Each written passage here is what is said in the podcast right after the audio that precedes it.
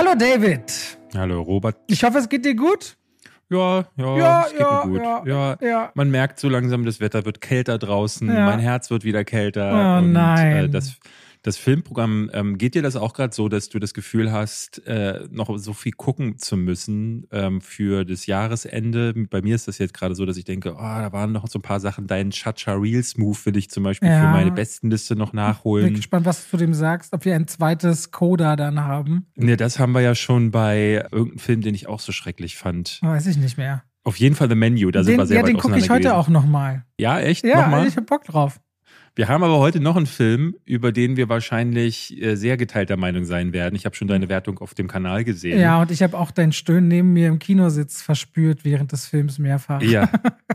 äh, da werden wir nachher drüber reden. Das ist nämlich Knives Out, der zweite Teil. Und wir haben vieles, vieles mehr Ja. in diesem Podcast, dessen Namen ich gerade vergessen habe. Aber vielleicht fangen wir erstmal an mit Mit einem Trivia. Und zwar, diese Woche startet ja unter anderem, und da reden wir vielleicht nächste Woche drüber, der Pinocchio-Film von Guillermo del Toro auf Netflix. Korrekt? Und da fiel mir etwas auf. Ich weiß nicht, ob du davon schon mal gehört hast. Kennst du die Geschichte der Pinocchio-Premiere von 1940? Nee. Nee. Bist du interessiert ein wenig, wenn du das hörst? Ja. Also, Walt Disney wollte 1940 eine richtig schöne, große Pinocchio-Premiere machen in New York und hat sich gedacht, das machen sie in dem eigenen Kino vom Rockefeller Center. Das sollte ein ganztägiges Event werden für die ganze Familie, besonders für die Kinder natürlich, sollte das ein besonderer Tag werden. Also beschloss er damals, weil über dem Theater bzw. Kino so eine Markise drüber stand mit einem Balkon drüber, der aber so zugänglich war, dass man die Leute, glaube ich, darauf bringen musste mit einer Bühne. Zumindest konntest du da nicht einfach rauf und runter, sodass wenn du erstmal drauf warst, warst du da auch für dich. Hat Walt Disney beschlossen, er engagiert elf, und jetzt hoffe ich, ich sage es korrekt, aber meine Recherchen haben es ergeben, elf kleinwüchsige Menschen und hat elf kleinwüchsige Menschen engagiert, die sich wie Pinocchio angezogen haben mit Pinocchio-Masken, die oben auf diesem Balkon standen und den ganzen Tag quasi grüßen sollten, winken sollten und diese Premiere so schön auffrischen für die Kinder, dass die darauf zeigen konnten, sagen, guck mal, da ist Pinocchio und wollte halt das ganz, ganz Tolles daraus machen. Am Anfang des Tages, die Sonne brannte auch auf diesem Balkon, lief so weit alles ganz gut und die haben den auch oben zu trinken und zu essen dagelassen aber die haben den oben auch Alkohol dagelassen. Und je länger dieser Tag wurde, umso betrunkener wohnen diese elf Personen auf diesem Balkon. Okay. Und fingen irgendwann an zu streiten, zu zanken und vor allem äh, sich anzuschreien und zu beschimpfen. Und fingen auch irgendwann an, das Publikum vor dem Kino zu beschimpfen und zu beleidigen. Bis der erste von diesen elf beschloss, ich ziehe mich jetzt mal aus. Und dann haben alle anderen angefangen, sich auszuziehen. Und du hattest 1940 elf sturzbetrunkene Pinocchios bei der Premiere von Pinocchio auf diesem Balkon stehen. Und die Dinge sind halt völlig aus, aus den Fugen geraten, weil die waren da ja auch mehr oder weniger eingeschlossen. Man konnte nicht so einfach an die ran. Also rief Walt Disney und Co. die Polizei. Und die Polizei hatte echt Probleme, diese elf Leute da irgendwie runterzukriegen und haben sich dann irgendwie darauf begeben mit Leitern und fanden die dann auch zockend vor. Also die haben derweile neben dem Schreien und Betrunkensein angefangen zu gambeln und irgendwie Karten zu spielen und um Geld irgendwelche Einsätze dort äh, zu zocken. Und du denkst dir, was ist denn da passiert? Und haben die dann am Ende, weil sie ja nackt waren, mit Kissenbezügen, die sie über die Köpfe gezogen haben, abgeführt. Und das war das Desaster der Pinocchio-Premiere 1940, die alles andere als kindgerecht war. Klingt ehrlich gesagt nach einer Premiere, bei der ich sehr gerne anwesend gewesen wäre. Ähm, hätte ich nicht gedacht. Nee, das habe ich noch nie gehört. Das ähm, ist interessant. Aber damals waren die, das finde ich auch eine interessante Sache. Die Disney-Filme sind damals die absoluten Gassenhauer gewesen. Ne? Ich glaube, war nicht. Äh, Snow White. Snow White war davor White, und daran, der- und daran wollte äh, Walt Disney irgendwie anknüpfen. Es ja, gibt, das war der erfolgreichste Film aller Zeiten damals. es gibt, ganz lange. es gibt auch kein richtiges Bild. Ich zeig dir mal von einem YouTube-Video. Es gibt keine Videoaufnahme von diesen Pinocchios, aber du kannst es hier gerade, wir nehmen mal Remote auf, vielleicht über die Kamera sehen. Auf dem Balkon stehen so Pinocchios. ah, ah, ja, das waren dann elf okay. und das ist völlig absurd. Es gibt da viele Quellen, die davon berichten. Das muss also wirklich eine ganz, ganz merkwürdige Filmpremiere gewesen sein. Und damit herzlich willkommen zu zwei wie Pech und Schwafel. Und Leute, ihr wisst es und äh, einige Nachrichten haben mich erreicht. David hat das letzte Woche ganz, ganz toll gemacht, aber dennoch kann ich es die Woche wieder machen. Bitte. Wir schalten jetzt rein in die Werbung und bedanken uns einmal mehr bei der Kuro Drogerie, die uns schon seit langer Zeit unterstützt. Bei der Kuro Drogerie online bekommt ihr haltbare Lebensmittel in Großpackungen. Also ob das jetzt Reis, Nudeln, ob das ganz viele andere Dinge sind. Ich habe vor allem wieder angefangen zu backen und versuche gerade immer mein Brötchen-Game, sage ich, morgens so das eigene Frühstücks- oder Sonntagsbrötchen richtig toll zu backen. Dafür gibt es da beispielsweise richtig gute Mehle. Also ob ihr jetzt Weizenmehle haben wollt, der verschiedensten Grade, wahrscheinlich könnte ich David jetzt sagen, Weizenmehl 405, 550, 1050 Vollkornwohl unterscheiden die sich eigentlich? Sagt er, ja, weiß ich nicht. Oder wenn ihr ganz andere Mehle braucht, weil ihr besondere Gerichte. Weißt du, was die unterschiedlichen Malgrade von Mehlen bedeuten? Klar. Was denn? Also, mal, mal plus ergibt Minus. zum Beispiel, ist ja wohl klar. Mal mal plus ergibt nicht Minus, aber ist auch egal. So, ja. Und wenn ihr auch ganz andere äh, Mehlsachen braucht, wie zum Beispiel Maismehle oder ich hatte so viele spannende Sachen gesehen, für Gerichte, wo man sagt, es gibt bestimmte Allergien in der Familie oder so weiter und so fort, findet ihr dort einen riesen Katalog und an Möglichkeiten, euch Dinge zu holen, wenn es ums Backen geht. Neben all den Produkten, die ich schon so oft erwähnt habe, also heute mal ein kleines Mini-Mehl-Special, bekommt ihr auch bei der Coro Drogerie, wenn das so ganz basic ist. Und da teilweise auch nur ein Kilo Packung. Es müssen also nicht immer fünf oder zehn Kilo Varianten sein. Vielen Dank an die Coro Drogerie. Schaut da gern vorbei. Und wenn ihr beim Bestellvorgang noch 5% zum schon sehr transparenten und fairen Preis sparen wollt, könnt ihr dort Schwafel, 5 Schwafel als Wort und 5 als Ziffer eingeben. Vielen Dank und damit schalten wir raus aus der Werbung zu unserem Podcast. Wir haben jede Menge gesehen. Super viel. Wir haben uns äh, wieder mal dazu entschieden, heute mal kein Überthema zu machen, weil wir ganz viel geguckt haben. Wir haben letzte Woche zusammen eine Serie geschaut, da haben wir beide schon eine Kritik auf dem Kanal gebracht, 1899. Reden wir trotzdem nochmal drüber, auch weil es da jetzt, also irgendwie gab es Anschuldigungen, dass das alles geklaut sein könnte. Das werden wir kurz ansprechen. Wir haben Knives Out gerade schon angesprochen. Äh, ich habe einen Trash-Film gesehen namens Mad Heidi. Da war letzte Woche hier die Premiere und vermutlich habt ihr noch nichts davon gehört. Ich erzähle dir auch gleich was davon. Was habe ich noch geguckt? Das Weiße Rauschen ähm, hatte ich schon angekündigt, den verschieben wir, glaube ich, einfach, weil wir zu viel heute haben. Dann haben wir uns Spirited angesehen. Will Ferrell und Ryan Reynolds tanzen sich durch die Charles Dickens-Geschichte. Ja, ähm, Slumberland wollte ich gucken. Du hattest mir gesagt, du schaust den und dann habe ich mich gestern Abend mit meiner Kleinen hingesetzt und habe ihr, ich glaube, ich habe sechs Minuten geschafft, ihr das zu zeigen und sie stand dann auf und sagte, das ist langweilig, ich gehe wieder YouTube gucken. Und dann dachte ich, okay, dann habe ich jetzt auch keinen Bock, den alleine zu schauen. Deswegen musst du alleine was über Slumberland erzählen. Mach ich. Dann können wir über Aftersun mal reden, weil äh, den haben wir auch zusammen gesehen vor einigen Tagen bei Deutschland Premiere. Und äh, über Knives Out 2. Es gibt so einiges, wo wir uns durchwurschteln werden. Und übrigens, ich habe zwei Nachbarskinder, die super lieb sind, drei und vier Jahre alt. Und die haben sich jetzt Smallfoot angeguckt, David. Erstens haben sie dir da was voraus, ne? weil sie haben mhm. Smallfoot gesehen bei meiner Stimme und die haben sie erkannt und haben dann gefragt bei dem Yeti so, hä, warum hat sich denn Robert verkleidet? Warum hat sich Robert verkleidet in dem Film? Das ist so süß, wollte ich mal. Haben die das rausgehört? Du hast doch nur wirklich. Nein, ey, ich habe 93 Takes in dem Film gesprochen. Ah, echt? Das so viel? Ist nicht nur hier ganz kurz. Ne, ich glaube schon. Ich glaube, es waren 93, wenn ich mich richtig erinnere. Okay. Hey, jetzt wenn Weihnachten kommt, äh, so, äh, werde ich mit, wenn wir hier zu Hause. Guck den endlich. Ja. Aber da musst du deutsche Version gucken, ne? Sonst hast du LeBron James. Natürlich. Ja. Ja. Okay. Gut, womit wollen wir anfangen, David? Du darfst ja Lass uns doch mit den Weihnachtsfilmen anfangen. Wobei, Slumberland ist kein Weihnachtsfilm, ne? Nee, also Slumberland, lass uns über Slumberland und Spirited dann hintereinander reden. Also, mhm. Slumberland, Schlummerland, könnt ihr euch gerade auf mhm. Netflix anschauen, basiert auf einem Comicstrip ist der neue Film von Francis Lawrence. Den kennt ihr vielleicht als Regisseur von den, den letzten drei Tribute von Panem-Film oder Wasser für die Elefanten oder Red Sparrow. Und ich glaube, der wird Jason Momoa bei C, der Apple TV-Serie, kennengelernt haben, weil da hat er drei Episoden inszeniert und sich vielleicht gedacht, über die Connection, ah, könnte man ja vielleicht mal äh, einen Film zusammen machen. Und in Slumberland spielt Jason Momoa ein Wesen namens Flip in der Traumwelt. Halb Mensch, halb gehörntes Monster.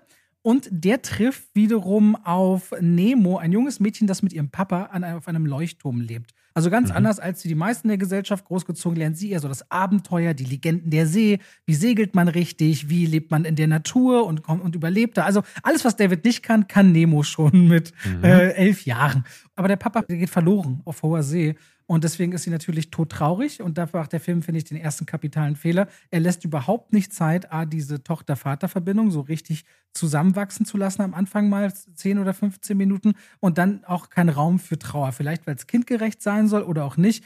Ich finde es sehr merkwürdig, weil wenn dieser emotionale Kompass eben fehlt, warum dieses Kind so trauert und dass es sich am meisten wünscht, ihren Papa wiederzusehen, dann funktioniert dieser ganze Film nämlich an der Stelle nicht. Sie wird dann nämlich verfrachtet zu ihrem entfremdeten Onkel, der in so einem mega clean Apartment in der Großstadt wohnt, muss dann auf eine Privatschule gehen. Die ist natürlich mit allem überfordert und in den Träumen begegnet sie dann Flip, diesem Wesen gespielt von Jason Momoa, der ihr verklickert, es gibt einen Schatz und mit dem kannst du Wünsche wahr werden lassen und so springen sie von Traum zu Traum durch die verschiedensten Traumwelten. Dabei ist der Film wahnsinnig hastig und hat halt diese, diese Idee, diese ganze Fantasy-Welten größer werden zu lassen als die eigentliche Geschichte.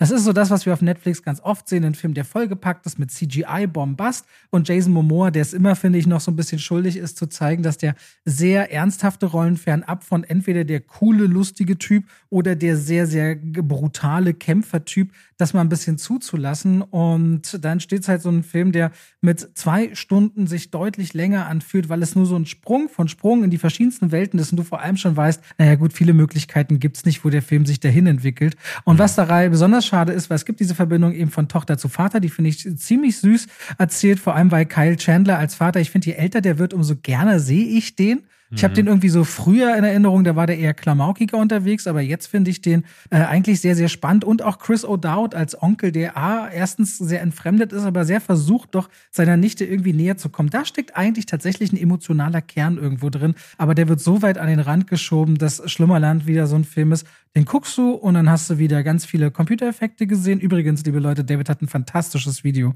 über Special Effects gemacht auf seinem YouTube-Kanal. Ich oh. habe es heute gesehen mit. Hast du es wirklich geguckt? Ja, ich habe zu Gina, wir haben noch gegessen, bevor wir den Podcast aufnehmen, meinte, wollen wir Davids Video heute schauen beim Essen? Und dann hat sie gesagt, ja klar, gerne, weil sie hat das auch auf der Watchlist. Ich gucke nur gerade für ein Ranking so viel, dass ich wusste, ich wollte es noch vom Podcast sehen. Und wir haben es gerade vor einer halben Stunde ungefähr gesehen. Und ich dachte auch im Vergleich zu den anderen Videos, ist das noch mal umfänglicher und in sich nicht, dass andere Videos unlogischer werden, aber du schlägst diese Bögen stärker als sonst wieder zurück, wo ich so dachte, oh, das ist eine außergewöhnliche Qualität. Äh, oh, falls du das als Kompliment auch annehmen kannst. Und äh, ich wollte damit nicht andere Inhalte von dir degradieren, aber da dachte ich, das ist sehr, sehr rund. Und ich dachte auch, wenn ich Visual Artist wäre, fühlte ich mich, glaube ich, äh, verstanden. In, es haben mir tatsächlich viele Leute geschrieben. Also zwei Sachen waren unter dem Video immer wieder zu lesen. Einerseits tatsächlich Leute, die geschrieben haben, hey, ich habe gerade Slumberland geguckt oder Schlummerland und da ist es mir wieder besonders aufgefallen. Ich nehme an, da wolltest du gerade den Bogen schlagen. Ich finde es schlimmer. Äh, äh, ja, sag du erst mal bitte, Entschuldigung. Und dann gab es Leute, die sind äh, VFX-Artists aus Deutschland. Ähm, tatsächlich haben sich auch mehrere angeboten als Gast für den Podcast. Und ich habe schon mit ähm, einem auf jeden Fall geschrieben wenn alles klar geht, kriegen wir das vielleicht sogar in den nächsten Wochen hin, weil es wäre, glaube ich, richtig schön mal diese Seite zu haben, weil die haben mir ganz häufig geschrieben, boah, endlich mal äh, hat man nicht das Gefühl, dass man auf, immer auf einem rumgetreten wird, weil wir müssen vieles ausbaden. Und ich glaube, das ist so eine Sache, die wissen ganz viele nicht, dass die halt für die schlechten Effekte nicht unbedingt äh, verantwortlich sind, sondern eigentlich natürlich das Beste aus ihrer Arbeit rausholen wollen, aber nicht dürfen oder können. Und bei Schlummerland scheint das halt auch wieder passiert äh, zu sein. Ja, du sagst es ja selbst in deinem Video, ne? Es gibt diese Filme, die haben gute und die haben schlechte Effekte, oft ganz dicht aneinander gedrängt. Bei Schlummerland, weil da auch Wasser wieder zum Tragen kommt, gab es immer wieder mhm. Bilder, wo ich dachte, ach nee. Und dann gab es für mich persönlich zumindest so einen Raum, der ist voll mit Schmetterlingen. Da ist da alles, was dort dort geformt ist, die Lampen und so, das sind einfach tausende, zehntausende Schmetterlinge.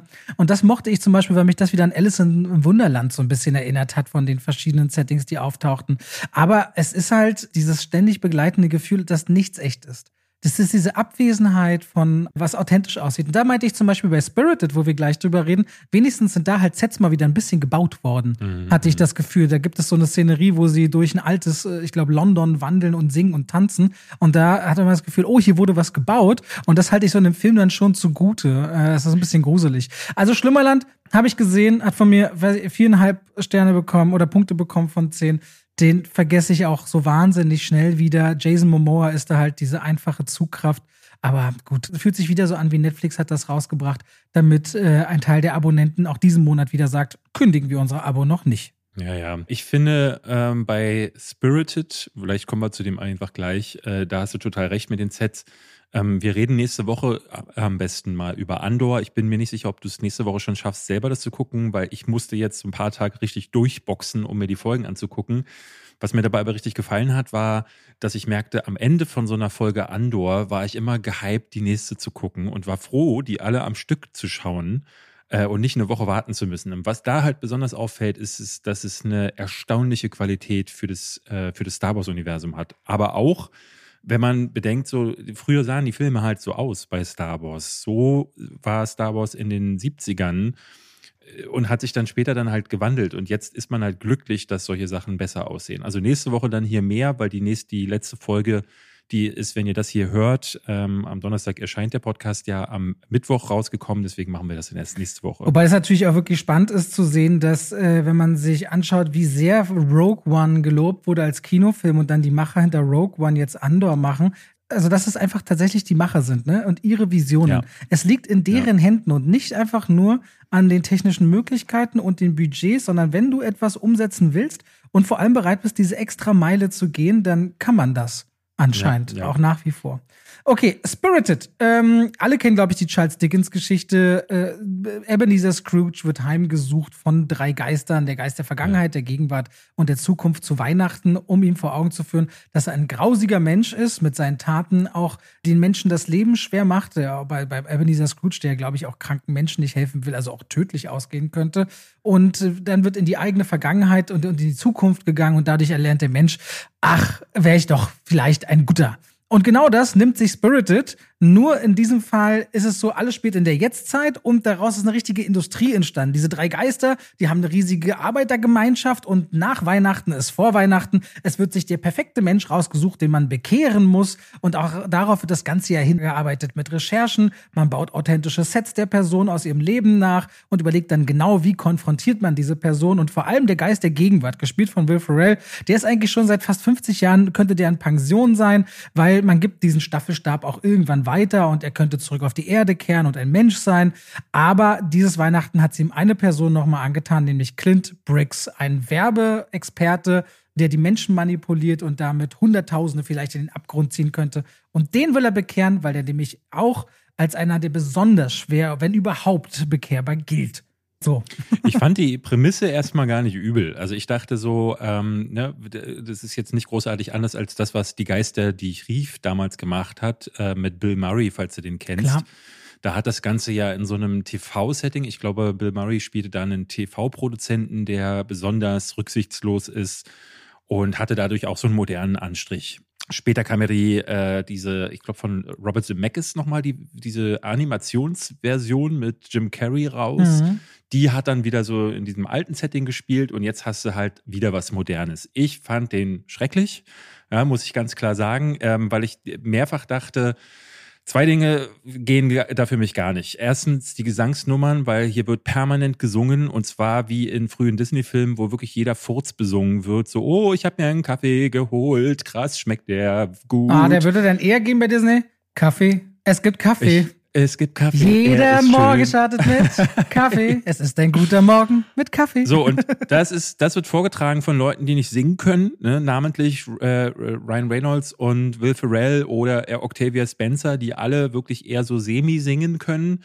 Dann spielen, das ist Punkt zwei für mich, Ryan Reynolds und Will Ferrell spielen sich wieder durchgehend selbst. Ryan Reynolds funktioniert dadurch in dieser Rolle noch weniger, weil er wird mir hier als wirklich unbekehrbares Arschloch verkauft, das er ja gar nicht ist. Ne? Wenn Ryan Reynolds sich nur selber spielt, dann ist der ja irgendwie, der hat ja was Sympathisches. Aber mit ihm kommt dann auch wieder dieser Humor, der wieder so selbstreferenziell ist, der wieder auf alle möglichen Popkulturzitate geht. Und deswegen hast du hier Humor, der sich auf Twitter, auf, äh, ach, ne, also wieder irgendwelche äh, Promis, die keiner kennt. Also es gibt wieder, ey, du bist ja wie Kathy Bates in Misery. Und da denke ich mir dann, welcher Zwölfjährige, der sich diesen Film anguckt, versteht diesen Gag? Man könnte jetzt sagen, das sind Gags, die dann eben auf alle Altersgruppen abzielen, aber die werden in einem Dauerfeuer wieder auch wie bei Deadpool abgefeuert dass ich mich wirklich in einem falschen Film wähnte. Und dass der Rest wirkt wie so ein großes Bühnenspektakel. Das muss man dem Film lassen. Die Gesangsnummern sind zumindest gut choreografiert und da machen sie sich. Und auch nicht, je, nicht jede finde ich schlecht gesungen. Also Good Afternoon zum Beispiel finde ich tatsächlich auch gut von den beiden gut genug gemacht. Ja. Die meisten sind schwach, aber ein, zwei dachte ich so, okay, das ging anscheinend auch besser. Ich hätte das gerne als Nicht-Musical gesehen und ich hätte das gerne gesehen als Film, der wirklich versucht, ne, äh, meine Emotionen zu greifen. Wenn Ryan Reynolds ein bisschen eingeholt worden wäre, so wie es in Free Guy war, wo er tatsächlich mal ein Charakter wieder war. Auch Will Ferrell kann ja ziemlich gut schauspielen. Äh, wenn beide ein bisschen an alleine gehalten worden wären, dann wäre das hier der bessere Film gewesen, ist er aber nicht. Und ich bin der festen Überzeugung, dass sich Charles Dickens da im Grab umdrehen würde, wenn er das sehen würde. Das ist halt wirklich die, der Geist von Weihnachten wird von solchen Filmen leider wirklich einfach nur geschunden. Ich finde ja, es gibt so manche Momente, die sind schon niedlich, auch ich, ich, zwischen den beiden. Ich bin ein bisschen weich zu kriegen mit so Buddy-Filmen und Buddy-Komödien und ich mag diese Verbindung von den beiden, weil die einfach offensichtlich eine Spielfreude haben, auch wenn die sich die ganze Zeit selbst spielen. Deswegen bin ich da voll bei dir zu sagen, ja, das tut dem Film nicht gut, aber die Energie, die die beiden ausstrahlen, finde ich zumindest punktuell unterhaltsam, auch wenn nicht jeder Gag ins Ziel führt. Und ich bin natürlich Musical-Fan und wenn sich so Leute in Anführungszeichen trauen, obwohl sie wissen, dass sie nicht gut singen, sich da einen abzuträllern, finde ich es auch unterhaltsam, auch wenn es nicht wirklich gut ist. Äh, ich fand den Twitter. nicht. Oh, Twitter. Da find, posten viele Leute. Aber das ist halt so ein Film, ich finde den weder gut, ich finde den aber auch nicht so grausam, weil die hatten einfach Bock, ein Musical zu machen. Lass sie machen, sie haben wenigstens Sets hingebaut. Und ich finde, dieser Film versprüht so einen Unterhaltungsfaktor, was aber eigentlich viel schwieriger ist, ist, der versucht einen emotionalen Kern irgendwann am Ende mal freizulegen. Und daran scheitert er leider völlig, weil Ryan Reynolds die ganze Zeit so cool ist. Es gibt ja. keine emotionale Nähe, die sich dadurch aufbaut. Und dann fahren sie völlig unnötig große Geschütze auf mit, mit, ja, letztendlich mit Kindern, wo du denkst, okay, wenn du zu den Mitteln greifen musst, dann bist du ein ja. bisschen verloren bei den Hauptfiguren. Was denkst du, wie viel Kohle die gekriegt haben? Jeder von den beiden für so einen Apple TV Plus nicht so großen Weihnachtsfilm. Na, wahrscheinlich so 12 Millionen wieder. 20 Millionen hat jeder gekriegt. 20. Oh, 20 Millionen, ey, krass. Also das, ey, das, mal, das hätte ich nicht gedacht. Hätte leid. ich nicht gedacht. Wir kamen, als wir aus äh, Knives Out rausgegangen sind, meine Frau und ich, wir sind ja ein bisschen früher gegangen wieder, drehte sie sich zu mir ein und sagte so, ey, was das wieder, das Geld, wo das wieder hingewandert ist, was man mit diesen 200 Millionen Dollar oder ich glaube, was hat Ryan Johnson bekommen für die kompletten Filme? Nicht vier, der hat irgendwie 400 Millionen Dollar oder 465 Millionen Dollar hat Netflix bezahlt. Ey, das Geld, äh, ne? Also da sagt man. Wobei aber ähm, der Film selbst nur 45 gekostet haben soll. Aber ich denke mal, da wird halt sehr viel an Produzentengeldern an nicht direkt als Budget deklariert werden. Natürlich, aber ey, ne, wenn, man, wenn man sich darüber aufregt, dass Elon Musk mit seinen Milliarden nicht die Welt rettet, dann kann man das auch zu Netflix sagen, ne, die auf der einen Seite behaupten, sie würden jetzt Kosten sparen wollen und dann nur Schrott inszenieren, äh, beziehungsweise sehr viel davon. Und ich finde aber Nice Out bei weitem nicht so schrecklich wie du. Ich finde den regelrecht unterhaltsam und ganz cool und ich habe auch Lust, den bestimmt nochmal zu gucken und vor allem finde ich Benoit Blanc eine spannende Figur und ich glaube auch, das Publikum wird tatsächlich bei Netflix Netflix diesen Film honorieren, aber nicht auf diesem Level wie Red Notice ist ja auch ganz cool, jetzt haltet mal die Fresse. Ich finde ihn wirklich keinen schlechten Film. Ähm, können wir ja gleich, ja, können wir gleich ja. drüber reden. Ähm, aber um Spirited abzuschließen, wenn, wenn sie es wert sind, ey, weiß ich nicht. Also ich finde halt, äh, wenn du für 20 Millionen Dollar einen Schauspieler einkaufst, klar, du kaufst auch irgendwie den Namen drumherum, du kaufst seine Aura und Ryan Reynolds hat ne, ein großes Following und der wirkt sympathisch. Aber meine Fresse, dann willst du auch, dass der schauspielt und das tut der einfach nicht. Der ist nur er selbst und das, äh, wie du es schon sagtest, es gibt so eine Szene ganz äh, irgendwo so in der Mitte, da kommt er in ein Krankenhaus und äh, sie wollen da so Punches, ne? Sie wollen dann so emotionale Punches inszenieren und dann steht er daneben und beobachtet diese Szenerie und anders als Bill Murray, der in Die Geister, die ich rief damals so einen Mittelweg gefunden hat, ne? wo aus äh, Schabernack zu treiben, aus frech und zynisch zu sein, aber dann doch irgendwie diese emotionale Komponente hinzubekommen, das gelingt ihm nicht. Dafür ist der nicht annähernd gut genug, der Typ. Und das ist halt einfach das, eines find, der großen Probleme. Man sieht ja auch einfach, wenn Stars so überlastet sind mit der Menge an Sachen, die sie tun, auch parallel zur Schauspielerei. Also bei Ryan Reynolds ist das ja zum Beispiel, ob das jetzt Aviation Gin ist oder was er sonst noch alles umsetzt, wenn, und ein Bill Murray fällt ja jetzt nicht auf durch seine ganzen anderen Brands, die er noch betreut und geschäftlichen Projekte, der auch immer mal wieder sich die Zeit nimmt, einfach eine Weile nicht aufzutauchen. Du musst dich solchen Sachen widmen und da wirkt Spirited einfach sehr schnell wegproduziert, wie mhm. Inhalt auf Apple TV Plus, immer auch ehrlich für Apple sind es nicht mal Peanuts, dieses Geld zu investieren. Und sie brauchen das halt, um auf ihrer Plattform ein bisschen zu glänzen und diesen Star-Appeal zu haben. Apple bringt nicht viele Inhalte. Und wenn, dann sind sie entweder qualitativ hochwertig oder haben absolute Stars oder im besten Fall beides zusammen. Dadurch fällt der Apple dann schon irgendwie auf, dass sie nicht auf Masse gehen. Und, das, ja, die haben aber sonst eigentlich nicht so eine hohe Anzahl an Stinkern, deswegen ist für mich einer der ersten. Da fällt mir übrigens auf, eine Sache, die ich noch kurz erwähnen wollte, ist, hast du zufällig mal reingeschaut in, oder beziehungsweise sagt dir das überhaupt was, ohne Limit, Limitless, die Chris Hemsworth Disney Plus National Geographic Serie? Ich mag Chris Hemsworth nicht, deswegen. Oh, das könnte da eigentlich fast noch spannender sein, weil ich finde, da kommt er natürlich wahnsinnig menschlich rüber. Ich würde ganz kurz mal was dazu sagen, wenn ich darf. Ähm, ja. Die gibt's seit ein paar Tagen, sechsteilig auf äh, Disney Plus, aber ist eine National Geographic Serie. Wenn du National Geographic hörst, dann muss eigentlich schon klar sein, das Narrativ und so, also wahnsinnig hochwertige Bilder. Und er begibt sich in sechs verschiedenen Themen in, äh, ich sag mal, teilweise lebensgefährliche Situationen, aber vor allem Dinge, wo er hinterfragt, ey, ich habe eine Karriere, ich bin zwar glücklich, aber ich merke, viele Dinge nagen an mir. Der Zahn der Zeit, Stress und all die Dinge, die auf uns allen lasten, was kann ich machen?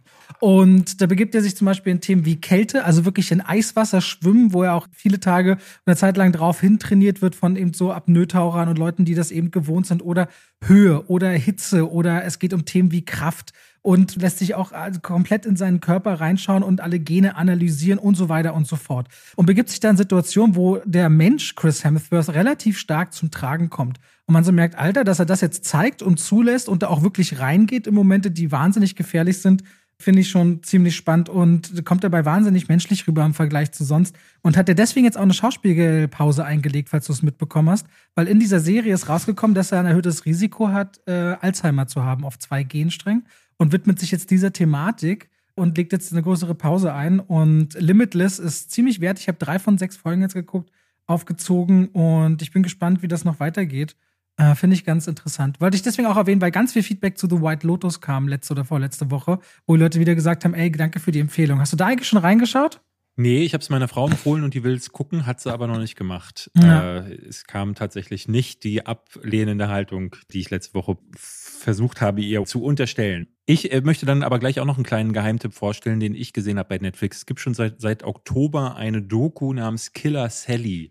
Fand ich sehr schön. Ähm, drei Teile und dreht sich um Sally McNeil. Sally McNeil war in den 80ern eine bekannte Bodybuilderin, die war mit jemandem zusammen, äh, mit ihrem Mann, der auch Bodybuilder war. Der hatte tatsächlich einen richtigen Shot auf den Mr. Olympia.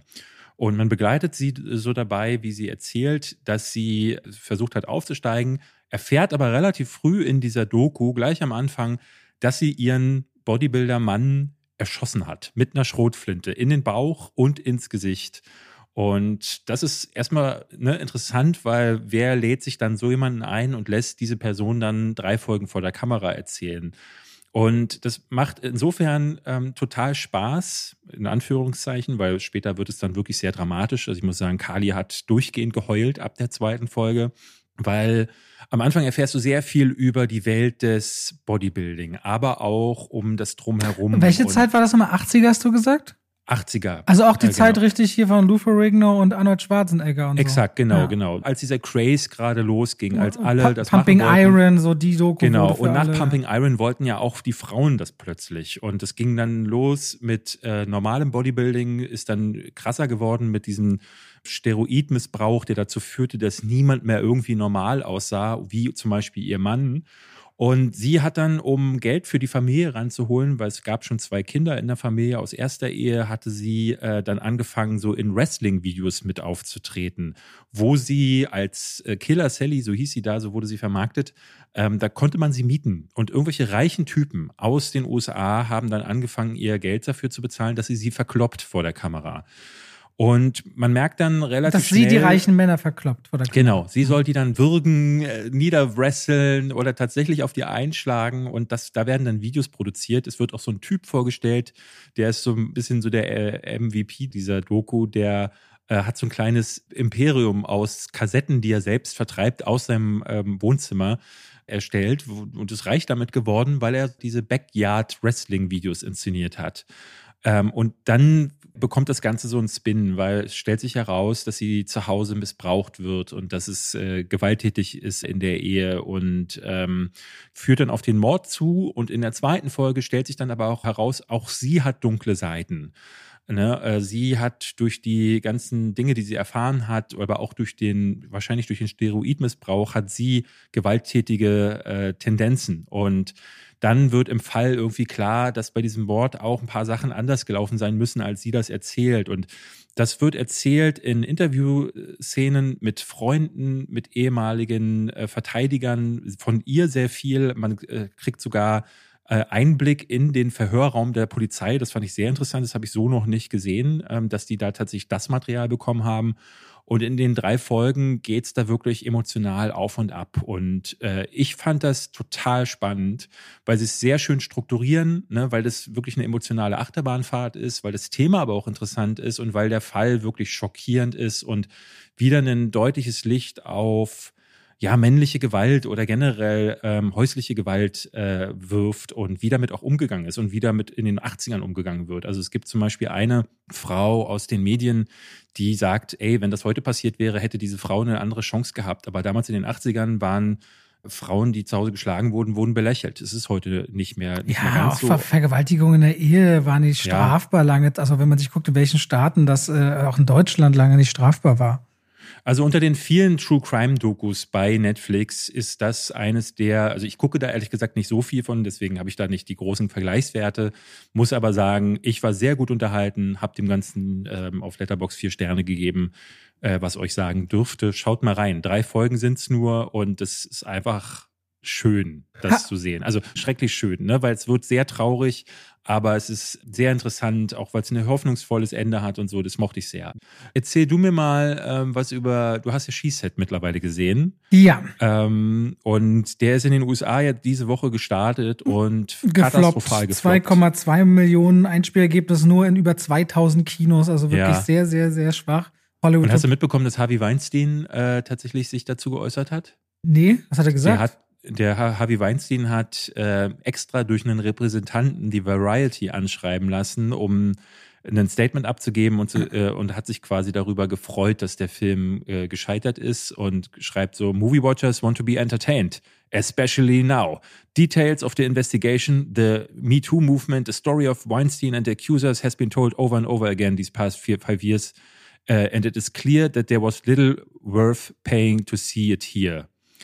Das heißt, er hat da äh, tatsächlich dann nochmal nachgetreten auf einen Film, der wo dann auch wieder ganz viele geschrieben haben, dass da ja auch bestimmt ganz viele Abuser an, ne, Brad Pitt hat den ja unter anderem mitproduziert und dem wird in letzter Zeit ja mehr und mehr vorgeworfen, er sei ein Abuser und ich finde es ganz krass. Ja, na, vor allem bei, bei Brad Pitt ist es ja so, dass er war mit Gwyneth Paltrow zusammen, die ihm, während sie zusammen waren, davon berichtet hat, dass Harvey Weinstein sie bedrängt hat. Er war mit Angelina Jolie liiert die ihm davon berichtet hat, dass sie bedrängt wurde und hat dennoch Glorious Bastards gemacht, die von Weinstein Company produziert worden ist und hat Harvey Weinstein aktiv auch gefragt, ob der Killing Them Softly produzieren würde und hatte damit richtig, richtig Stress mit Angelina ja. Jolie wohl. Also das äh, er muss das lange gedeckt haben oder bis heute decken, sehr kritisch rund um Brad Pitt das ich, ganze ich Thema. Ich finde, da, da haben die Leute auch auf jeden Fall recht. Ich finde es nur so absurd, dass da dem Film da regelrecht seine Daseinsberechtigung abgesprochen wird. Denn das Thema des Films und der Film an sich werden dadurch nicht weniger schlagkräftig,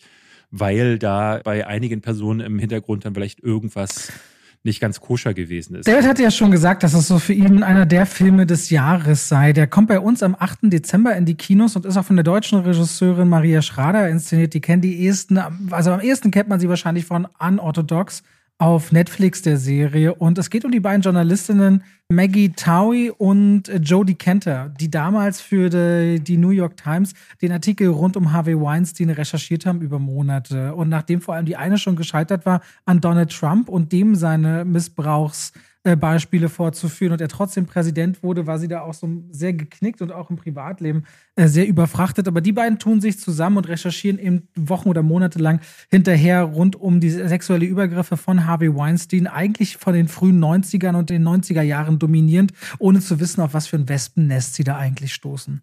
Und das ist sehr klar mit einem journalistischen Blickwinkel inszeniert und erinnert am ehesten an Spotlight. Und das ist kein Film, der sich um Harvey Weinstein besonders viel schert, sondern in erster Linie um den, um den Mut dieser Journalistinnen und auch der Opfer, sich äh, sichtbar zu machen und äh, auszusagen mit all ihren Ängsten und hat die Stärken eben darin, diese Traumata aufzudecken, ohne zu voyeuristisch zu sein. Also das Äußerste, was in diesem Film quasi passiert ist, dass man Tonmitschnitte zeigt oder Aussagen einspielt, während man äh, mal einen Hotelgang beispielsweise zeigt. Man wird nie zu explizit, was es natürlich umso expliziter machen kann in den Köpfen der Leute, die sich diesen Film anschauen. Und das ist einfach wahnsinnig anstrengend und auch grausam, sich Sheset anzugucken, wenn man sieht, in was für ein wie gedeckt dieses Netz ist und vor allem Frauen, die sich nie sicher sein konnten bei diesen Produzenten in der Nähe. Man weiß ja nicht, ob das nur die Spitze des Eisberges ist. Ne? Das, der Begriff Casting Couch, der kommt nicht von ungefähr. Der, der hat mit nee, erst mit, gibt's nicht erst seit Harvey Weinstein. Den gibt's auch nicht erst seit Harvey Weinstein.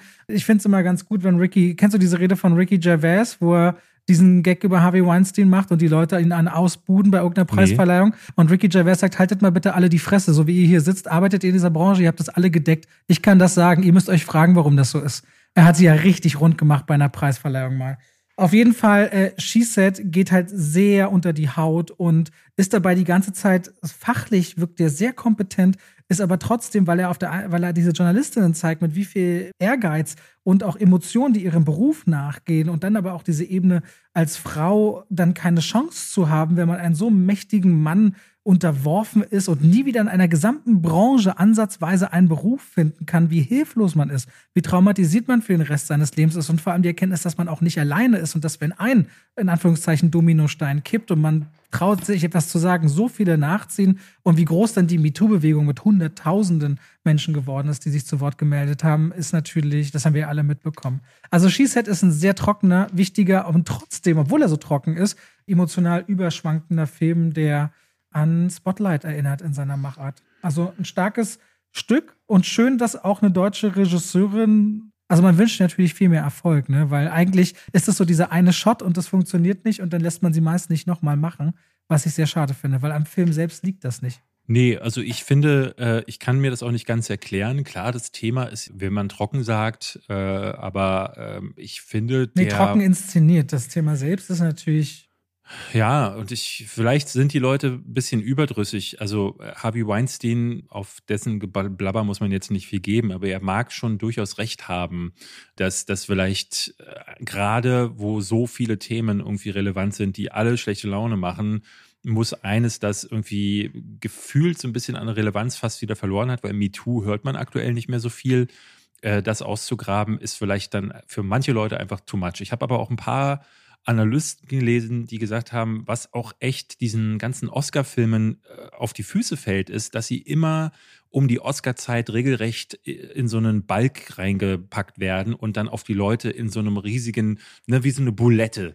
Dir wird so eine Depressionsbulette an den Kopf geworfen. Die da Depressionsbulette? Ja, du musst da, eine Alliteration draus machen, der Depressionsdöner oder so. Der Depressionsdöner, Dönerfleischbulette vielleicht. ähm, ne, du hast jetzt dann auf Netflix ist dieser The Wonder rausgekommen mit äh, Florence Pugh, wo auch alle sagen, oh, guck den mal, sie spielt so krass. Und dann sagen mir die Leute aber auch, ja, aber du musst zwei Stunden durchhalten, wo einfach nur schlechte Laune angesagt ist. Und Jetzt kommen so viele Filme raus, die in dieser Oscarsaison ähm, das mit abgreifen wollen. Wir haben hier ein paar Sachen, die in Deutschland erst ins nächste Jahr verschoben wurden, ähm, weil sie die ne, in der Oscarsaison laufen die Filme ja dann im Kino immer noch so ein bisschen besser. Deswegen wurden die verschoben. Aber in den USA starten viele jetzt davon und alle aufeinander gebündelt. Und ich glaube, das ist dann einfach too much für viele auch. Und du, gerade die Cineasten, die dann halt äh, sagen, okay, ich warte, statt in die Marvel-Filme zu gehen, auf solche Filme, die müssen gefühlt in wenigen Wochen in all diese Filme gehen ähm, und kriegen das gar nicht hin. Weil, ne, jetzt hattest du Amsterdam,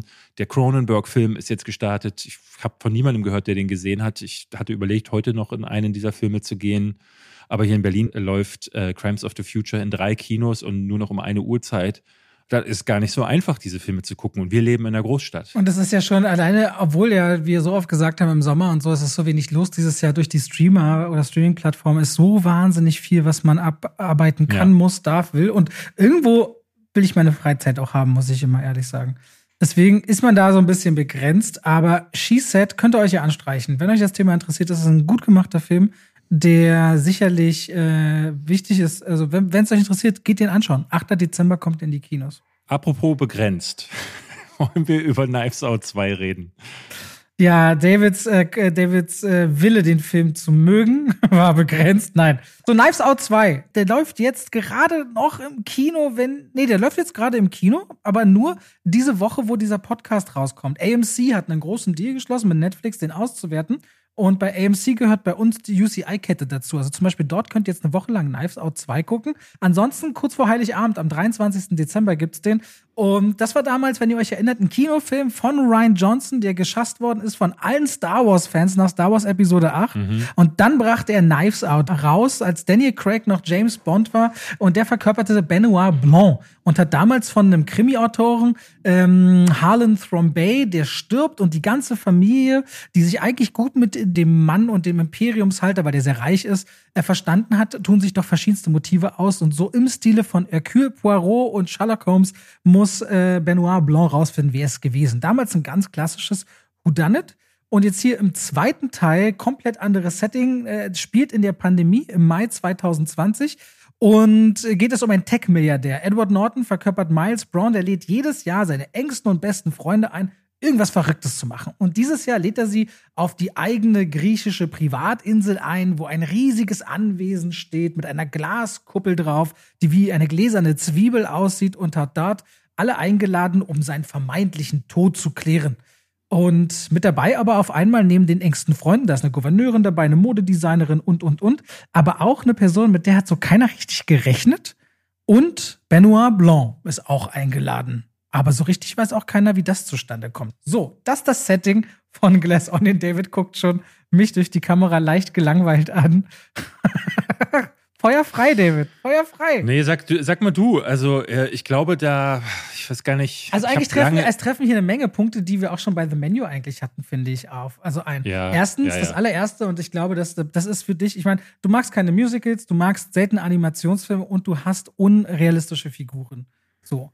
Und naja, ich mag es nicht, wenn Menschen ähm, ganz deutlich als Schablone inszeniert werden, die nur dafür da sind, als Sprachvehikel für den Autor zu dienen, um dann irgendwelche äh, halbgaren Gags durchzusetzen, um irgendwelche Ideologien durchzusetzen, ähm, weil das oftmals nicht im Service des, der Filmhandlung oder des großen Ganzen steht, sondern nur dann für den Moment oder weil äh, das, ne, weil sich dann irgendjemand ganz besonders schlau und witzig fühlen kann und das wäre ein Paradebeispiel dafür. Also zum Beispiel Edward Norton ist so klar Elon Musk und äh, Dave Bautista ist so klar jeder Twitch-Streamer und äh, Kate äh, Hudson ist so klar gefühlt so jedes It-Girl, aber auch so eine überspitzte Version davon, weil sie natürlich auch die dümmste im Raum ist und Oh, das, das fand ich so schade, weil ähm, im ersten Teil war das halt noch anders, um es vielleicht mal einzuordnen. Den ersten Teil fand ich jetzt auch nicht so stark wie viele andere. Ich fand das ein ganz gefälliges kleines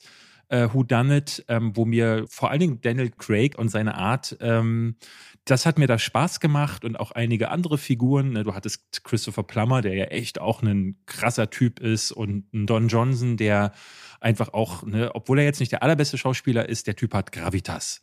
Ähm, und diese Leute fehlen hier aber. Ich finde die Schauspielerriege diesmal wirklich schwach.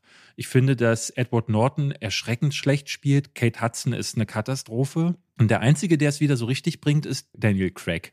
Hab aber gemerkt, dass so sein Akzent und sein, sein ganzes Gehabe, die mir dieses Mal auch schon deutlich mehr auf den Sack gegangen sind. Und dann habe ich noch das größte Problem mit, dass der Fall in sich für mich einfach nicht schlüssig war. Aber du wirst wahrscheinlich wieder eine ganz andere Meinung dazu naja, haben. ich finde, der, das ist viel überspitzter und überdrehter, als das äh, der erste Teil ja. war. Da gebe ich dir vollkommen recht. Und dadurch, dass die Figuren nicht überdrehter sind, also einfaches Beispiel, äh, Dave Bautista trägt ständig eine Waffe mit sich rum und selbst in seinem Badeschlüpper hat er einen Halter für eine Waffe. Man kann das lustig finden wie ich oder man kann es dumm finden wie David. Oder wenn Benoit Blanc so als jemand, dessen Akzent ja auch gezielt nicht so richtig sitzt, in einem Badesuit auftaucht, der blau-weiß gestreift ist von oben bis unten und damit im Wasser steht. Da kann man das witzig finden oder man kann es dumm finden. Und es gibt so ganz viele Stellen, wo ich einfach lachen musste und David neben mir den Kopf schüttelte. Und so ist das halt. Dieser Film ist völlig überdreht und überspielt und vor allem folgt er erst so einem klassischen Was wird hier passieren Szenario und reißt aber dann alles auf einmal ein. So auf einmal ja. wird alles über den über Bord geworfen zu sagen, nee, ist alles gar nicht so und widmet sich dann doch wieder langsam einer eigentlichen Geschichte zu. Und ich mochte das, weil der mich dahingehend total überrascht hat und der kommt auch nicht irgendwie zu einem ganz klassischen Punkt am Ende raus, sondern auch da wählt er einen anderen Weg als die meisten und das finde ich erfrischend und dieser Film ist komplett kunterbunt überzogen mit tausend konstruierten Dingen. Also das alles nur irgendwie so funktioniert und mit der Tonalität am Ende äh, so klappt. Da war David, der ist glaube ich fünf Minuten vor Ende gegangen, gibt's noch mal so einen Punkt, wo genau das, was Miles Braun als Milliardär sich alles so an besonderen Dingen gönnt, noch mal ein extra i-Tüpfelchen am Ende darstellt.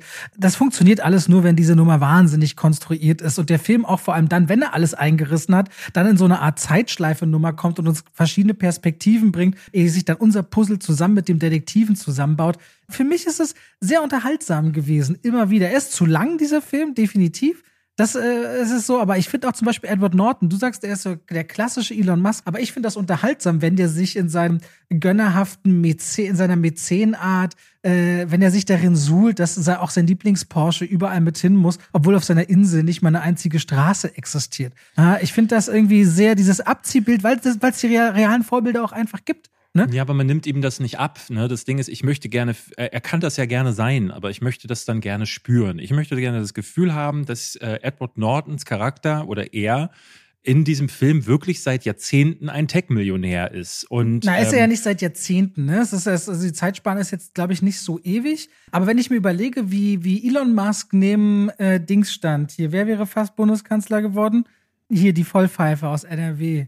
Armin Laschet. Armin Laschet, genau. genau. Standen hier bei Tesla und Armin Laschet meinte ja, man weiß nicht, wo die Zukunft des Autos hingeht. Und Elon Musk neben ihn, der wird elektrisch, ganz klar, und lacht ihn aus. Und es war genau die gleiche Arroganz, wie er hier in Brandenburg äh, rumstand und erzählt hat über die Zukunft von Tesla, die ich auch da bei Miles Brown wieder sehe. Also wenn ich das übereinander lege, ich finde, es ist ein überzogenes Bild, aber er ist eben auch ein Milliardär und das sind sicherlich nicht die normalen Menschen. Und ich glaube, weiß gar ja, nicht, ob das Schablonen, ich weiß nicht, ob das Schablonen existieren überhaupt die, für Milliardäre. Die, die, Dialoge sind alle völlig überzogen. Ne? Und ich finde, das Problem ist halt auch, dass der zugrunde liegende Who Done It, also dieser Fall, der dann eigentlich aufploppt, der, ne, du hast es schon gesagt, deine, du bist überrascht worden und das ist ja ein typisches Ding bei Ryan Johnson, der sich ja selbst als der große Expectation Subverter schon bei, äh, wie hieß dieser, The Last Jedi, wollte er sich ja als der inszenieren, der alle, alle Erwartungshaltungen immer so unterläuft und torpediert und das macht er hier auch wieder in einer Szene, die ich tatsächlich auch noch am frischesten fand, wo in einer frühen Szene Benoit Blanc den Fall quasi fast schon zu lösen beginnt. Und da dachte ich so, ah, ja, okay, das ging jetzt aber schnell und das fand ich ganz, ganz interessant.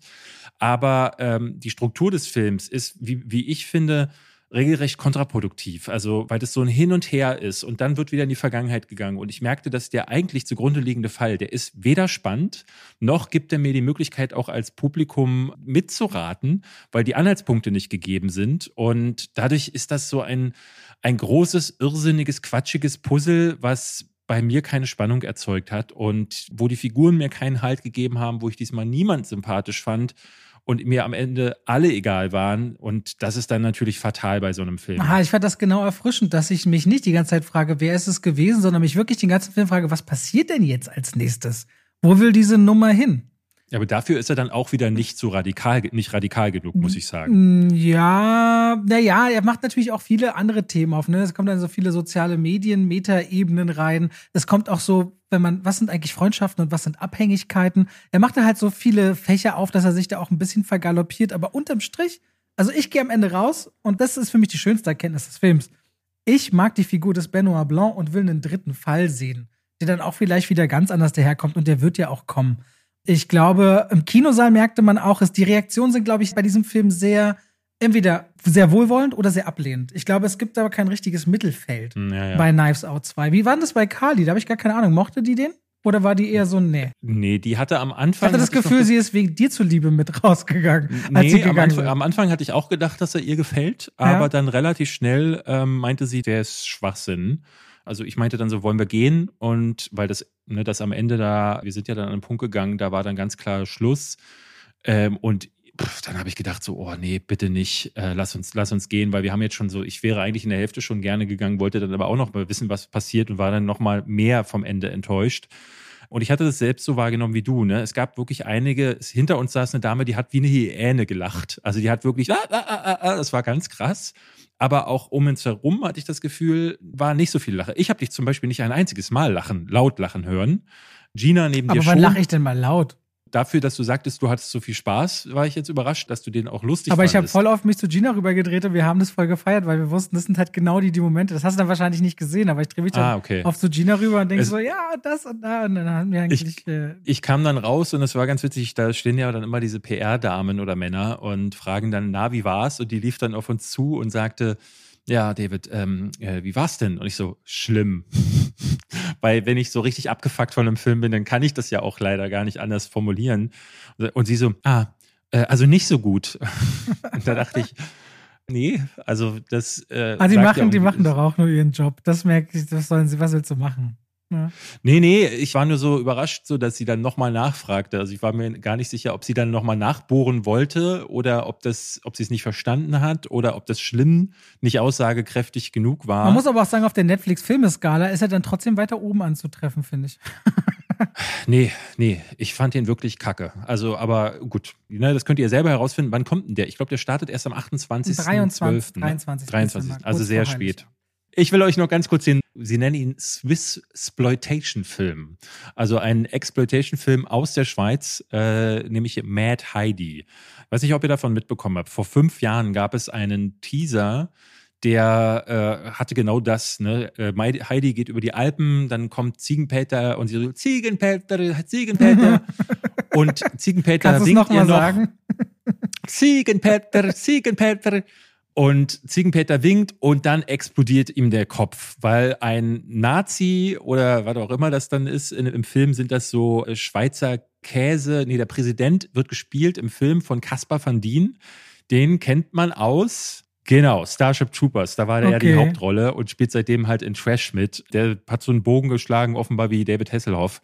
Äh, der spielt hier den Präsident der Schweiz und der hat ein Imperium aus Schweizer Käse errichtet. Alle dürfen nur Schweizer Käse essen. Wer laktoseintolerant ist, wird von der Schweizer, ja, sie sind so quasi Nazis, wird verfolgt, wird eingesperrt und regelrecht hingerichtet. Und weil der, äh, der Ziegenpäter nämlich Ziegenkäse vertreibt, der den Bewohnern der Schweiz auch gut schmeckt, bringen sie ihn halt um. Und daraufhin rastet Mad Heidi aus und äh, bringt die dann alle um. Damals in dem Trailer, der so 90 Sekunden lief, war das äh, ein kleiner Spaß, der auch schon eher so mittelcool war, weil dann steht dieser eine Nazi-Kommandant da und sagt in die Kamera, ah, I love the smell of cheese in the morning, um quasi auf Apocalypse Now anzuspielen.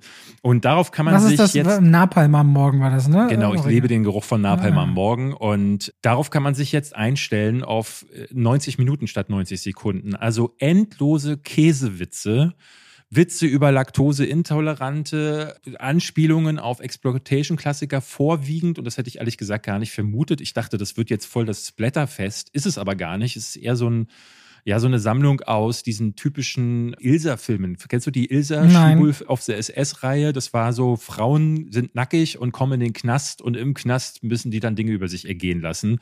Äh, gab es so Hexenfilme und Nazi-Filme, wo dann halt so Knastsachen mit Frauen gemacht wurden. Das ist hier auch so. Die Frauen sind dann auch häufig nackt. Dann gibt es ein bisschen Splatter und ähm, dann gibt es sehr viel schlechtes Schauspiel. Ist ein Film, der, wo man sagt so, ah Mann, dass sie den gemacht haben, ne, dass sie den mit Crowdfunding hinbekommen haben und so ein bisschen mit, äh, mit Finanzierung aus der Schweiz, ist schon irgendwie respektabel, aber meine Güte, ist der schrottig. Er sieht wesentlich besser aus als zum Beispiel äh, Sky Sharks, den wir dieses Jahr ja auch hier schon getroffen haben Mein, an der mein Stelle. Freund, nee, war letztes Jahr, ne? Mein, mein super befreundeter Superfilm. Ja, genau, das war letztes Jahr und der war, der sah sehr viel beschissener aus im Vergleich. Der hier hat äh, richtig interessante Bilder, aber er ist, das ist nicht so ganz homogen. Einige Bilder sehen gut aus, andere Bilder wieder nicht. Einige Effekte sind ganz nett, andere wieder nicht. Das ist auf 90 Minuten kaum zu ertragen, muss ich sagen. Also da bist du vielleicht noch mal mehr das Publikum, weil du ja mehr so der Weil Trash ich, weil ich mehr bist. dumm bin.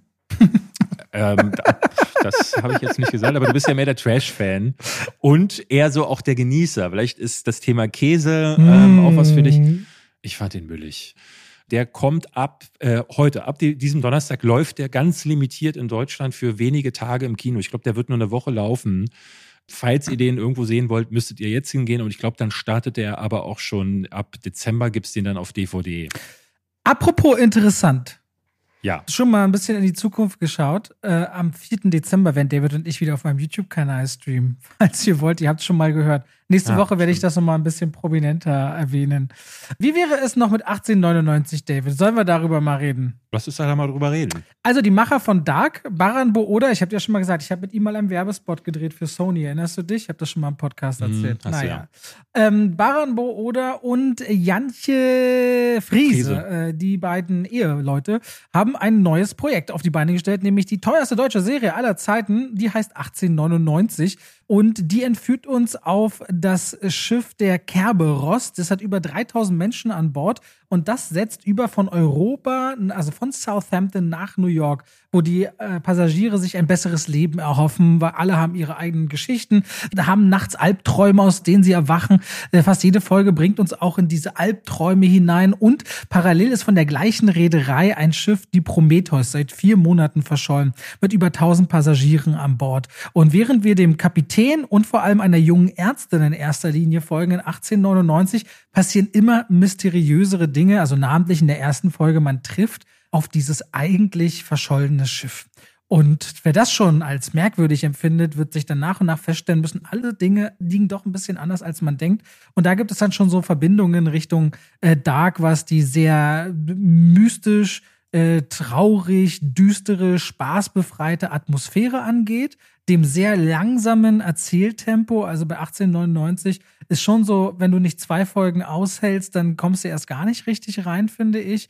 Äh, mir persönlich, ich fand sie besser, je länger sie geht, kann aber an Dark nicht ranreichen und da gibt es verschiedenste Gründe für. Aber ich wollte dich jetzt mal fragen, hast du sie zu Ende gesehen schon inzwischen? Ja, ich fand die tatsächlich, äh, ich war da hin und her gerissen, muss ich sagen. Ich habe erstmal relativ viel äh, parallel zu Dark erkannt. Also erst ne, diese Symboliken, äh, gerade sowieso dieser große Fokus auf Symbolismus, dann hast du wieder Charaktere gehabt, die. Heißt das nicht Symbolik? Symbolik.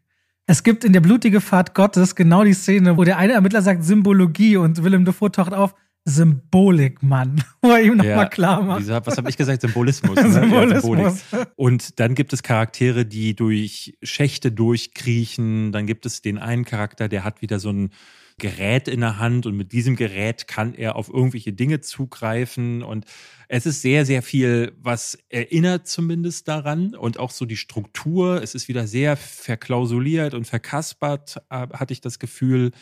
Aber jetzt nicht so krass wie in Dark, wo ich dann irgendwann einen Zettel brauchte, um die verschiedenen Figuren irgendwie zuordnen zu können, weil immer dann, wenn die da in, ne, um das vielleicht mal ein bisschen zu spoilern, da sind die ja dann in der Vergangenheit und in der Zukunft gelandet und dann noch mal mehr in der Vergangenheit. Und ich dachte, wer ist jetzt wer, ne, weil da jemand jetzt Martina heißt, weiß ich jetzt nicht automatisch, ähm, wer diese Figur dann auch in der Vergangenheit war. Und äh, das ist jetzt hier nicht ganz so der Fall. Ich habe aber gemerkt, dass ich das alles nicht so packend fand, wie ich es mir gerne gewünscht hätte. Also gerade weil es geht relativ schnell. In der ersten Folge wird schon äh, dieses Boot gefunden. Ich dachte, das wird die zentrale, das zentrale Mysterium werden, aber es ist es gar nicht. Es entwickeln sich viele, viele, viele Dinge drumherum. Es kommt jede Folge noch mehr Fragen dazu, die dann irgendwie nicht so wirklich gelöst werden.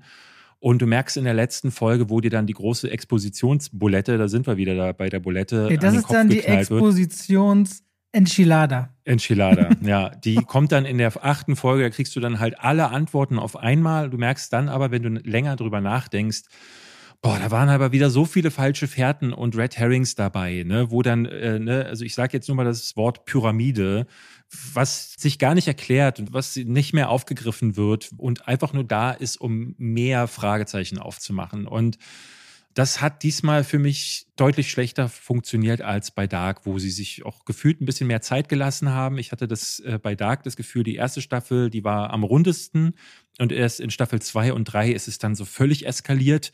Hier ist es gefühlt in einer Staffel schon so. Hier hatte ich das Gefühl, in der ersten Hälfte dieser Staffel ist das noch irgendwo greifbar und dann dreht das komplett ab. Und das fand ich ein bisschen schade. Was ich besonders schrecklich fand, waren die Effekte. Immer dann, wenn die an Bord sind, ist das einfach schlimm. Du siehst, dass die von einem Volume drehen. Du siehst, dass sie in den Innenräumen voll Volumes drehen. Also dieser große Ballsaal, in dem sie da sind, wo dann auch gegessen wird. Die Wände sind einfach nur flach und du siehst, dass es eben so Effekte sind oder ein CGI und Ach, das fand ich so ein bisschen schwach. Es hatte aber trotzdem seine Momente. Ich fand äh, die Darsteller sehr stark. Auch wenn mein großes Problem war, das hatte ich in meiner Review auch mal versucht, an zwei, drei Beispielen zu erzählen.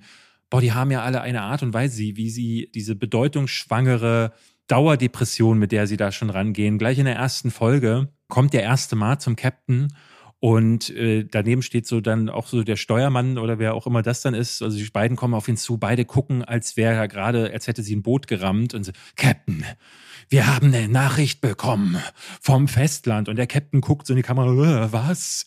Wir haben eine Nachricht bekommen und ah, das fand ich zu drüber. Ne? Da wird die Atmosphäre forciert. Da entsteht sie nicht durch das, das, was passiert, sondern die Figuren tragen diese Atmosphäre direkt mit. Und das war mir alles ein bisschen zu viel. Aber ich habe es gerne geguckt. Ich war, war dann durchaus gepackt, muss aber sagen, ohne jetzt zu spoilern, das Ende war mir zu weird. Das war auch super absehbar, fand ich. Also wohin das Ganze will, fand ich jetzt null überraschend. Also diese große Kreativität sprichst da jetzt nicht raus oder Cleverness und was du mit Red Herrings meinst. Du hast ja gesagt, viele Figuren in Dark, da ist schwer dran zu bleiben mit den Zeitebenen hier werden halt viele Figuren aufgemacht und das fühlt sich wie sehr viel Lückenfüller an, um die Serie vollzukriegen, deren mhm. Geschichten keine wirkliche Bedeutung haben. Und auch teilweise ein bisschen absurd. Dann steht zum Beispiel eine Freundschaft zwischen zwei Männern in so einem Kohleraum vor den Kohlekesseln, wo ich dachte, okay, Jetzt sagt der eine dem anderen, ey, mir blüht das und das und auf einmal ist der andere dann mit dem Best Buddy. Also mhm. es wirken dann so ganz komische Sachen, super ungelenk, wenn man genau hinguckt. Und er setzt halt einfach komplett darauf, auf diesem Dark Vibe zu reiten. Und ich denke aber auch, weil es ist das Echo zu 1899 ist nicht wirklich da. Ich weiß auch nicht, wie es in anderen Ländern ist. Ich könnte ja mal bei Flix Patrol gucken, wie es zum Beispiel, in, ob die in den USA sich dafür interessieren. Aber ja, doll fand ich das jetzt nicht. In Deutschland haben wir das noch. Jetzt kann ich mal kurz gucken. Es hat mich sehr überrascht, weil also unter meiner Kritik, die auch schon nicht so gut geklickt war, da, das ist ja immer ein guter Indikator für, funktioniert das gerade ähm, oder eben nicht. Also in den USA ist es auf Platz 1 bei Netflix und im United Kingdom auf Platz 2. Bei uns aber raus, ne? Aus, nee, nee, Australien auch auf Platz 1, Deutschland auch 1. Jetzt gucke ich mal in Bangladesch auch auf Platz 1. also. Naja, aber ich habe irgendwie trotzdem nicht das Gefühl, dass das gerade ein großer Hype wäre. Für mich war es so, dass am Ende merktest du, dass diese ganzen Figuren, die da aufgemacht werden, die haben alle gar keine Bedeutung für die Handlung oder zu wenig. Und in den letzten zwei Folgen äh, gibt es dann eigentlich nur noch Situationen, wo viele der Figuren von A nach B rennen. Da werden dann unterschiedlichste Räume aufgemacht und durch diese Räume wird dann gerannt. Dann ist man in dem Raum, dann rennt man wieder woanders hin. Es gibt eine Figur, die macht in einer Folge nichts anderes, als von Raum zu Raum zu gehen. Das war wirklich wie, als hätte, hätte jemand gesagt, so, oh, boah, wir haben acht Folgen verkauft, äh, haben aber nur eine Story für mhm. sechs. Was machen wir jetzt da noch zwei Folgen? Aber ich sag dir ganz ehrlich, ich bin jetzt hier durch Frankreich, durch Brasilien, durch Indien, Kanada, überall Platz eins oder mindestens Platz zwei. Hätte aber doch nur kurz, ne? Also Na, ich habe jetzt, ich hab jetzt die Charts, ich habe die Charts von Today, 22. November, also als wir aufnehmen. Äh, ja? Tatsächlich habe ich die heutigen Charts. Und Weil als ich vorgestern online war bei Netflix, war gerade, was war denn? Ich glaube, Schlummerland war gestern auf Nee, der also ich rede von Serien. Serien und Filme werden so. inzwischen getrennt. Das ist Serien ah. Nummer eins. Äh, Filme und Serien werden getrennt. Ja äh, gut, ist auch die einzige, die gerade erschienen ist, muss man sagen. Ja, ja, das kann schon, da hast du recht. Wednesday startet diese Woche. Mal gucken, wo, wie Wednesday funktioniert. Ich komme nicht richtig rein in die Serie, muss ich äh, gestehen. Wednesday? Ja, dieser Ableger der Adams Family. So, ja. ja. Wir werden immer wieder gefragt wegen Gästen. Wir, wir, wir sind dran. Äh, wir können auf jeden Fall Yves nochmal anfragen. Wir haben für SheSet vielleicht, das ist noch nicht klar, vielleicht einen sehr hochprofiligen Gast an Bord. Wir können ja auch im Publikum fragen. Ich weiß ja, dass auch viele aus der Branche theoretisch hören. Ne? Also wenn wir jetzt ein gezieltes Gewerk mal ansprechen wollten, dann können wir das ja eigentlich auch im Podcast mal formulieren, theoretisch. Wer, Na, wie gesagt, so VFX-Künstler, das wäre hier wirklich mal sehr spannend. Und Aber Produzent oder Produzentin fände ich jetzt auch nicht uninteressant. Die können gerne mal erklären, was sie eigentlich da machen. Wir könnten mal Produzenten, fällt mir gerade einfallen. Da kenne ich eigentlich einige. Ja, macht es mal. Falls ja. ihr Ryan Johnson kennt, fragt ihn mal, ob er bei uns erklären möchte, was er sich bei dem Film gedacht hat. Ja. Ähm, und wir gucken nächste Woche, was wir euch dazu erzählen. Das wird super. Haben. Bis dahin, bis nächste Woche. Macht's gut. Danke fürs Reinhören. Tschüss. Tschüss.